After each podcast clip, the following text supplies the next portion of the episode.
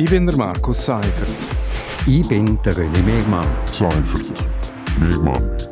Seimer. Gemeinsam sind wir Seimer. Seimer. Seimer. Seimer. Und das hat uns in dieser Woche bewegt. Seimer. Willkommen bei Seimer auf RSO. Seimer, das steht für Seifert und Mehrmann und wir reden jeden Freitag über ein aktuelles Wochenthema. Ja, René, das Weltwirtschaftsforum 2023 ist Geschichte. Du bist als Journalist jahrelang mit dabei bei diesen Treffen und hast an dieser Stelle auch schon vertreten, wie wichtig es ist, dass sich eben die Reichen und Mächtigen treffen und diskutieren. Aber Hand aufs Herz, René, was bleibt von dem WEF 2023? Ich finde, es ist bla bla, es sind reine Lippenbekenntnisse, null konkreter Output, angesichts der globalen Probleme äh, eigentlich ein völlig bedeutungsloses Treffen. Das kann man so sehen. Das kann man durchaus so sehen. Äh, nichtsdestotrotz stand ich natürlich zur Aussage, es ist immer gut, wenn man miteinander redet.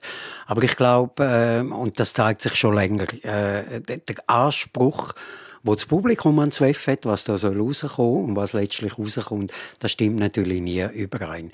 Ich glaube, man muss ein bisschen zurückschauen. In den 70er Jahren, wo der, wo der Klaus Schwab das Treffen als Wirtschaftstreffen in äh, das Leben gerufen hat, da ist es ihm ja darum gegangen, dass Unternehmen nicht nur für sich selber sollen schauen, sondern eben auch äh, quasi soziale Verantwortung haben, also für ihre Mitarbeiter, für die Gemeinden, wo sie ihre Standorte haben, äh, für, für ein Land, wo, wo sie tätig sind. Und der Ansatz ist eigentlich nicht schlecht. Was nachher passiert ist, ist natürlich, das Treffen ist immer größer geworden und es ist immer mehr Politik dazugekommen. Also aktuell profitieren vom WEF ja Davos und Graubünden. Man redet von einer Wertschöpfung im Bereich von 60 bis 100 Millionen Franken.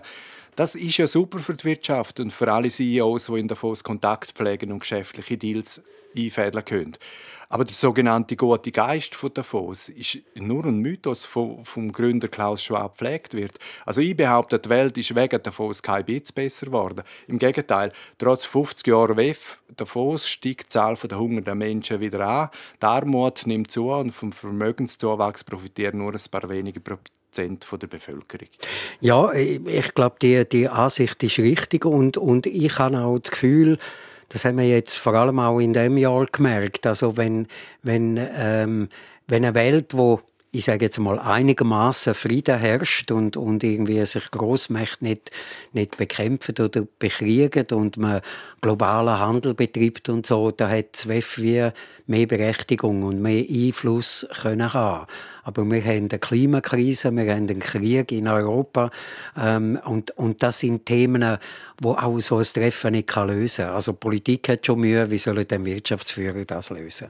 Jetzt hat man ja grosse Hoffnungen gehabt, wo sich ZWEF nach der grossen Demonstrationen in den Nullerjahren ein bisschen geöffnet hat. Also es sind dann so Parallelveranstaltungen entstanden, äh, unbestritten mit viel guten Absichten, wo die Leute haben den Finger auf die Probleme wie Menschenrecht, Klimawandel und Ressourcenverschleiß gelegt.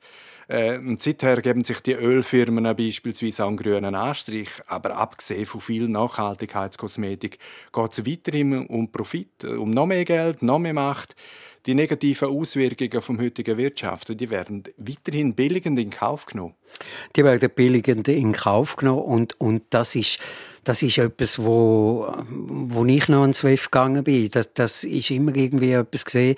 Man ist dort gesehen und es ist ganz wahnsinnig viel diskutiert worden und dann ist irgendwie der Chef von, irgendeiner, von irgendeinem Ölmulti und hat gesagt, ja, wir müssen schauen und wir tun nicht nur Öl fördern und Gas, Gas verkaufen, wir schauen auch, dass wir möglichst nachhaltig sind.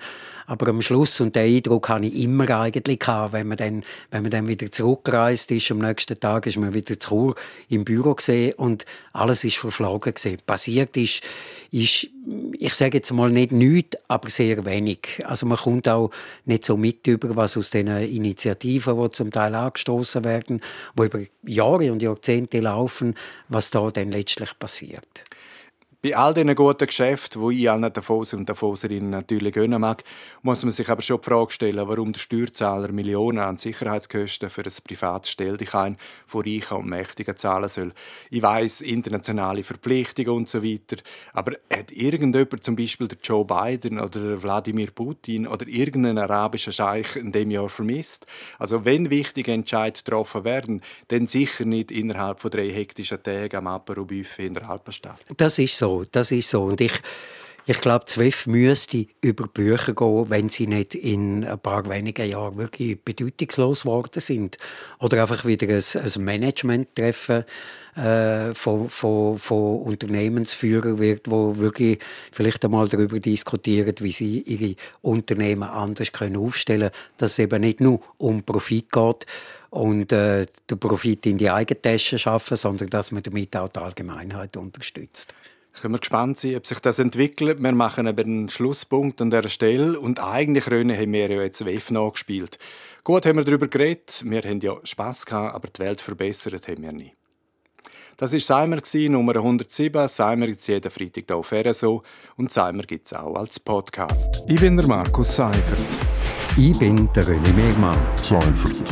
Megmann. Seimer. Gemeinsam sind wir Seimer. Seimer. Seimer. Seimer. Und das hat uns in dieser Woche bewegt. Seimer.